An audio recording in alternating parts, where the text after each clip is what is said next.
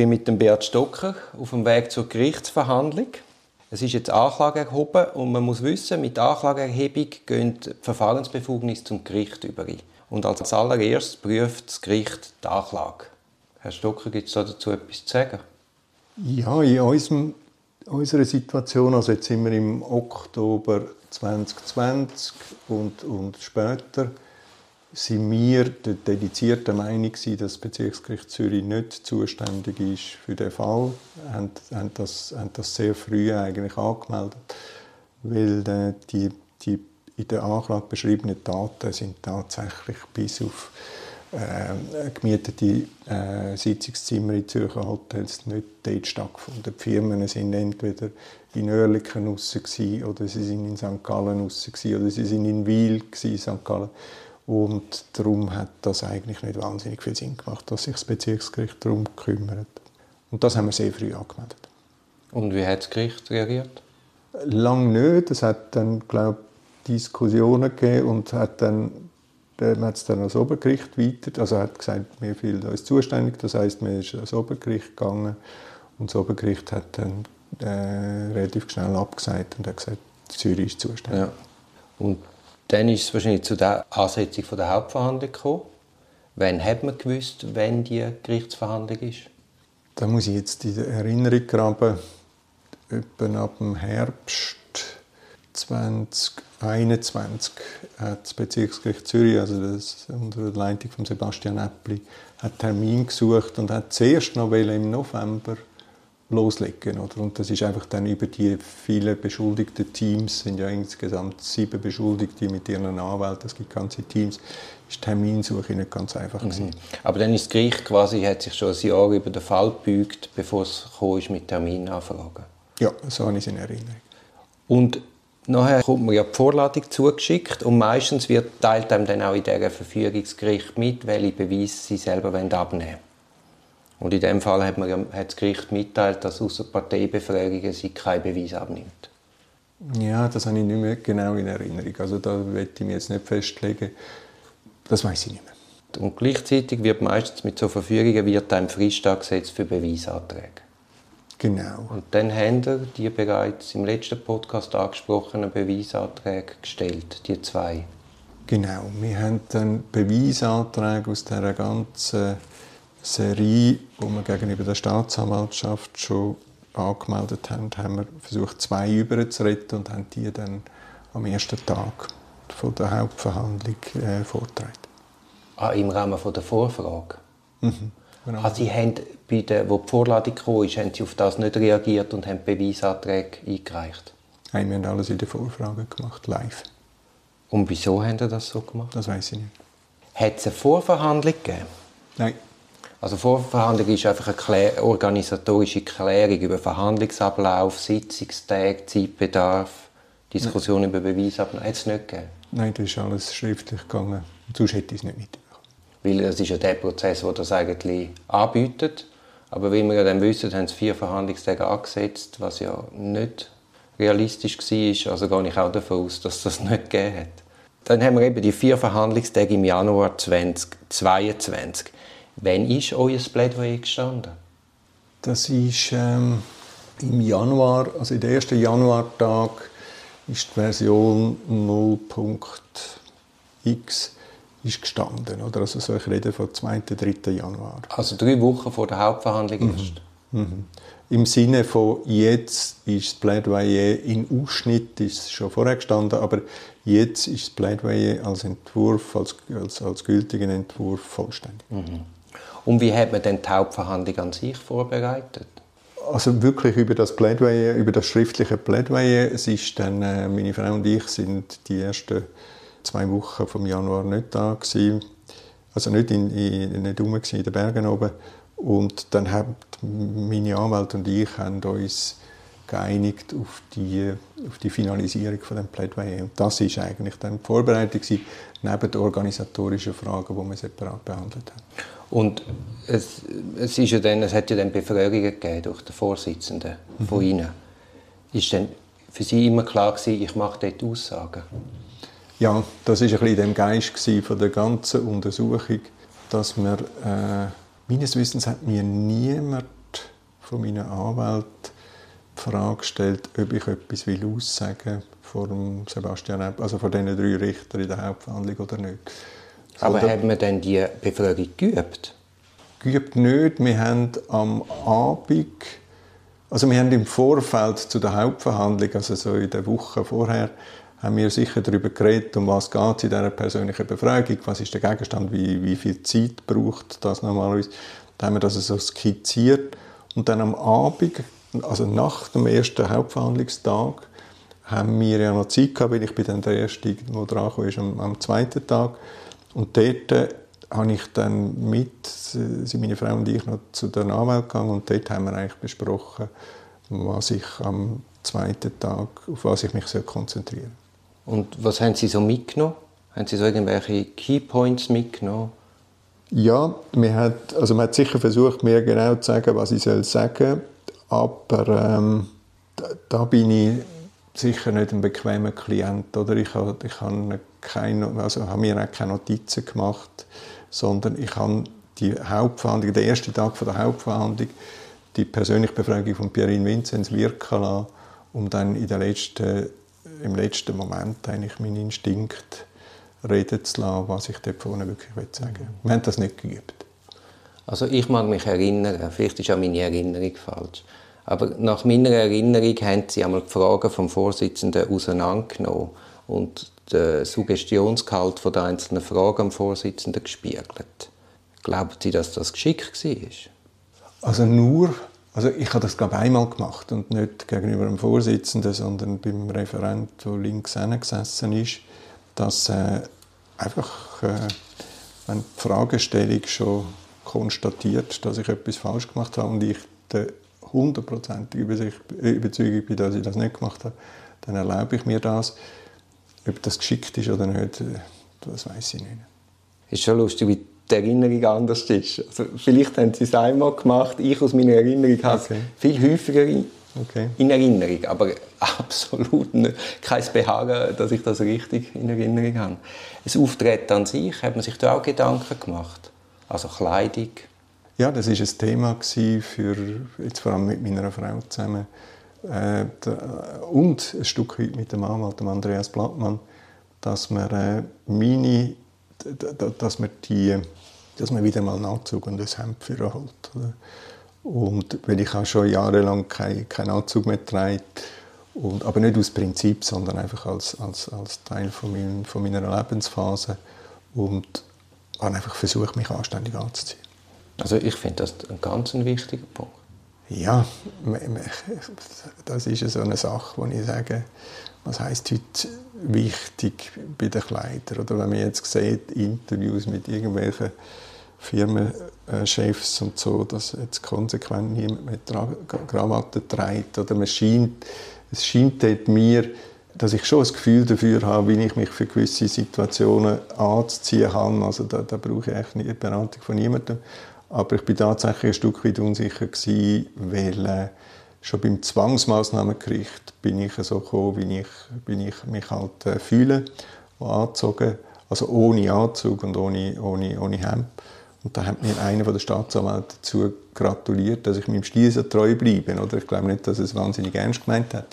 Aber ich habe ich hab ein bisschen Hilfe gebraucht, um zu sagen, wie, wie, wie, wie begegnet man am Gericht. Also die Justiz ist ein konservativer Stand. Ich hatte letztens eine Verhandlung in St. Gallen, wo ich gerügt worden bin, weil ich einen grau-schwarzen Anzug hatte und in der Gerichtsordnung steht dunkler Anzug. Und ich mag mich erinnern an einen, an einen Fall vor ZMG, Zwangsmaßnahmengericht, wo ich gekommen bin und dann hat es geheißen, ohne Krawatte und unrasiert. also das blanke Unverständnis. Ich, aber ich habe die Frage nicht so gemeint, sondern mir ist einmal wichtig, dass der Klient sich wohlfühlt in der Kleidung, dass okay. er eben sich nicht verkleidet. Das ist ja auch schon in der Untersuchungshaft im Pfäffiken ein Thema gewesen, oder die Mitinsassen, die da unterwegs waren zu ihrer Gerichtsverhandlung, ist das ein großes Thema gewesen. Zum Beispiel also da lege ich, dass, dass alle einen, einen Anzug äh, anziehen aber auch Frisuren, oder? dass man nicht mit diesen rasierten Köpfen kommt, was mhm. sich so ein bisschen als praktisch herausstellt in der, also in der Haft, äh, sondern dass sie, dass sie versucht haben, das Bild dort abzugeben, das einen Unterschied macht oder, zu so einem Stereotyp. Jetzt, ich weiß gar nicht, sind Sie an der Verhandlung mit einem Laptop gesessen? Ja, ich habe, mein, ich habe ein iPad dabei gehabt, wo, ähm, und zwar aus dem einfachen Grund, dass dort drauf habe ich äh, meine Software und, und den Zugriff auf die ganzen mhm. Verfahrensdaten. Und, aber sonst haben Sie sich abgenabelt? Also Sie haben dann nicht noch gleichzeitig den Blickticker gelesen? Und Nein, nein. Also im Resultat nicht. Oder nicht, dass ich mir es so vorgenommen hätte, aber ich habe äh, mich wirklich konzentriert auf das, was mhm. dort hineinläuft. Haben Sie die Tödlichkeit vorgängig angeschaut? Nein. Sind Sie vorher mal in einer Gerichtsverhandlung? Nein, bin ich auch noch nie. Gewesen. Haben Sie Informationen eingeholt zur 9. Abteilung und zu der konkreten Gerichtsbesetzung? Nein, wir haben äh, Informationen rund um die drei Richter haben wir vorgängig eingeholt, wo wir ihnen Befangenheit äh, vorgeworfen haben. Und das ist aus einem Schriftverkehr herausgekommen, wo eigentlich nicht die, die Situation, die uns vorgeworfen wird als Beschuldigte, Pierin Vinzenz und mir, nicht im Indikativ geschrieben worden ist, haben wir gesagt, ja, das, das wären dann äh, freudsche Verschreiber, oder? Wo wir, äh, und, und, und in dem Zusammenhang mit dieser Befangenheit habe ich die, die, die etwas gehört über die drei Richter, und, aber nicht so, dass ich äh, das weiß, was ich heute weiß äh, über den Stil von dieser neunten Abteilung. Wenn Sie in eine wichtige Geschäftsverhandlung führen gegangen sind, haben Sie denn das nicht akribischer vorbereitet als jetzt der Gang vor das Gericht? Ja, 100 Prozent habe ich das anders gemacht. Also die Information, also die Vorbereitung, auch, mit den heutigen Möglichkeiten, äh, wirklich auch den Respekt am vis à zu bringen und, und, und auch Positionen kennenzulernen in der Vorbereitung, das habe ich da in dieser Hauptverhandlung eigentlich sehr schlecht gemacht. Sondern ich habe äh, mir die Informationen geben über, über meine Anwälte, über andere Anwälte in anderen Teams und, und habe natürlich schon mitbekommen, dass da über den Sebastian Äppli und, oder die Staatsanwaltschaft hat mich ja gewarnt vor dem Sebastian Äppli. Und hat mir gesagt, äh, dass es äh, äh, schwierig wird, äh, mit ihm über große Geldbeträge zu reden. Jetzt der Weg an sich zum Gericht hat man dort Überlegungen angestellt, oder zum Beispiel einen Hintereingang zu mhm. nehmen, mhm. Pünktlichkeit am Morgen? Also es hat dort das Thema gegeben, der, dass ich mit, mit meiner MS und vor allem MS unter Stress einfach sehr schlecht laufe. Äh, ob es die Möglichkeit gäbe, aus dem Grund, aus dem einzigen Grund, den Hintereingang zu nehmen, das ist dann aber vom Gericht abgelehnt. Ist abgelehnt worden? Mhm. Mit welcher Begründung? Dass alle vorne rein müssen, auch, auch Sie als Richter. Haben Sie jemals einen Richter dort vorne gesehen reinlaufen? Ich, ich wäre nicht dabei gewesen, aber ich habe Sie sicher gesehen, hinten reingehen. Oder weil ich dort hinten, wenn, wenn wir am Morgen gekommen sind, haben wir auch gesehen, wer, wer hinten reingeht. Aber das war an und für sich okay. Gewesen. Aber das war auch der Grund, warum ich dann mit dem Stock gekommen bin, einfach um zu verhindern, dass ich da mein Bein hinten dran schleike. Jetzt haben Sie sich konkret eine Stimmung vorgenommen, wo Sie dort rein sind? Nein, wir haben also, also jetzt nicht so bewusst, wir, wir, sind aber tatsächlich mit einer Stimmung von dem, wir sind an dem Morgen von dem ersten Hauptverhandlungstag sind wir von Bern nach Zürich gekommen.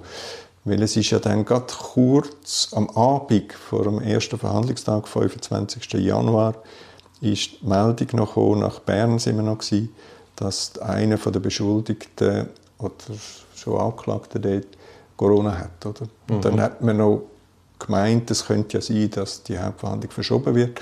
Und, und solange das nicht klar war, das hat glaube ich einen Abend gebraucht, sind wir noch gar nicht auf Zürich gekommen und sind dann eigentlich am Morgen gekommen. An dem Morgen haben wir im Auto, meine Frau und ich, in dem Morgenverkehr von Bern nach Zürich, haben wir sicher Zeit gehabt, auch so ein bisschen über die emotionale Geschichte zu reden.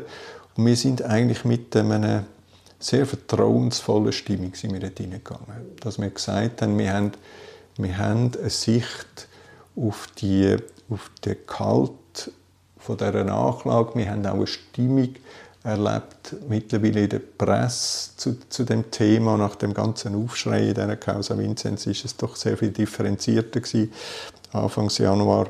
Und sind in dieser Stimmung hineingegangen, aber mehr haben wir uns nicht vorbereitet. Mhm. Ich habe mit dem, beim Paul Pari mal gelesen, das ist ein äh, Psychoanalytiker und Ethnologe, der hat von einem Mordprozess erzählt in Westafrika, also auch ein Strafverfahren.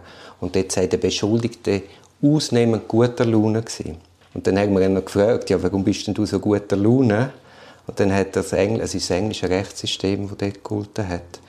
Und dann hat er gesagt, das englische Gerichtsbarkeit, das sei ähnlich wie die Regenzeit in Afrika. Man könne nichts dagegen machen, man muss einfach hinnehmen.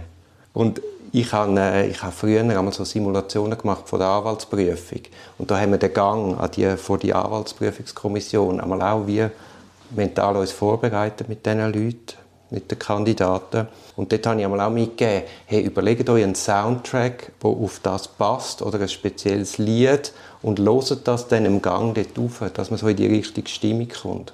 Ja, das finde ich, also die, die mentale Vorbereitung finde ich ganz ein gutes Stichwort, wo ich übrigens auch im Nachhinein jetzt jedem würde empfehlen, wenn er dort reinläuft. Oder dass man, dass man mit, also nur schon die, das abgefangen werden durch Journalisten und fotografiert und gefilmt werden und gefragt werden, da gibt man ja eigentlich ein Bild von sich, oder, wo man tatsächlich beeinflussen kann, je nachdem, was für ein Bild man möchte abgeben, oder? Aber ich habe mich wahrscheinlich zu wenig damit auseinandergesetzt, sondern ich bin in dieser, in dieser Stimmung hineingegangen, dass es, dass es ähm, hoffentlich einfach fair ist, was da innen abgeht. Und wenn wir jetzt im Nachhinein nach einem Soundtrack suchen, ich weiß nicht, ob Sie es gesehen haben, ich habe ja einen Soundtrack, den Vincent-Soundtrack von mir selber, einfach aus dieser Zeit einmal veröffentlicht auf Spotify. Was wäre jetzt ein Lied auf Ihrem Soundtrack? Hm, das ist eine gute Frage. Ähm, also es wäre es wär nichts Fröhliches, sondern es wäre etwas sehr Nachdenkliches und ich aber Moment, also wir, müssen, wir müssen zurückspulen, nicht aus heutiger Sicht. Nein, ich, ich meine schon den Moment. Also das ist, äh, es, es ist sehr nachdenklich gewesen. Man muss, also nachdenklich hat darum das ganze Setting, also wo wir dann angefahren sind, meine Frau und ich, und verstanden haben, dass da Polizei und, und sehr viel Presse rum ist und jetzt ist der Moment, wo wo irgendwelche fremden Leute über, über, über das Schicksal von, von Beat Stocker entscheiden, da kommt eine Nachdenklichkeit auf.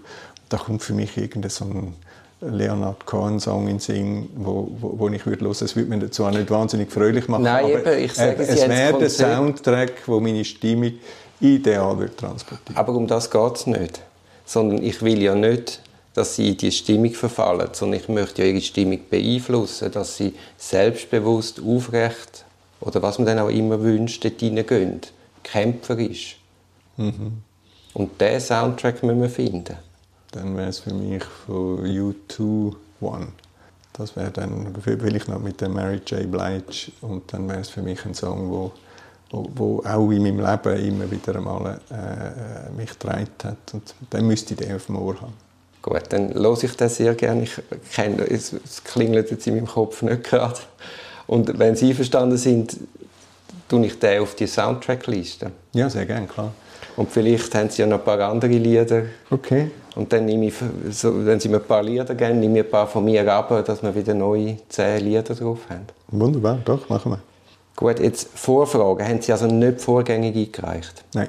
Jetzt müssen Sie wissen, über Vorfragen muss das Gericht unverzüglich entscheiden. Und das Gericht liebt Überraschungen nicht. Also die antizipieren ja, was kann kommen. Und wenn sie es nicht antizipieren, sind sie wahrscheinlich in so einem Prozess überfordert. Allenfalls könnte ja auch internen Gesichtsverlust damit einhergehen, wenn man es nicht gesehen hat. Jetzt, von dem her, warum hat man es nicht vorher eingereicht? Also das war wieder Konsens gewesen, ohne dass man jetzt mit mir breiter diskutiert hat, dass das richtig ist, dass man mit diesen Themen, zum Beispiel eben die Beweisanträge, die Verschiebung von dieser Hauptverhandlung rund um die Frage, haben wir wirklich vollständig Akteneinsicht gehabt und mhm. so weiter, da, da ist einfach die Meinung dass die Unmittelbarkeit von der Hauptverhandlung der richtige Ort ist, mhm. der richtige Moment. Ja. Aber, aber es ist ja so, das Gericht hat ja die Beweisanträge erkannt, weil es ja schon in der Strafuntersuchung mhm eingebracht haben. Die mhm. haben wahrscheinlich mit viel mehr gerechnet, als dann wirklich gekommen ist. Das weiß ich nicht. Gut, jetzt sind wir immer noch nicht am Hauptverhandlungstag. Ich schlage vor, wir machen einen weiteren Podcast bei nächster Gelegenheit, wo wir über die Hauptverhandlung an sich reden. Sehr gerne.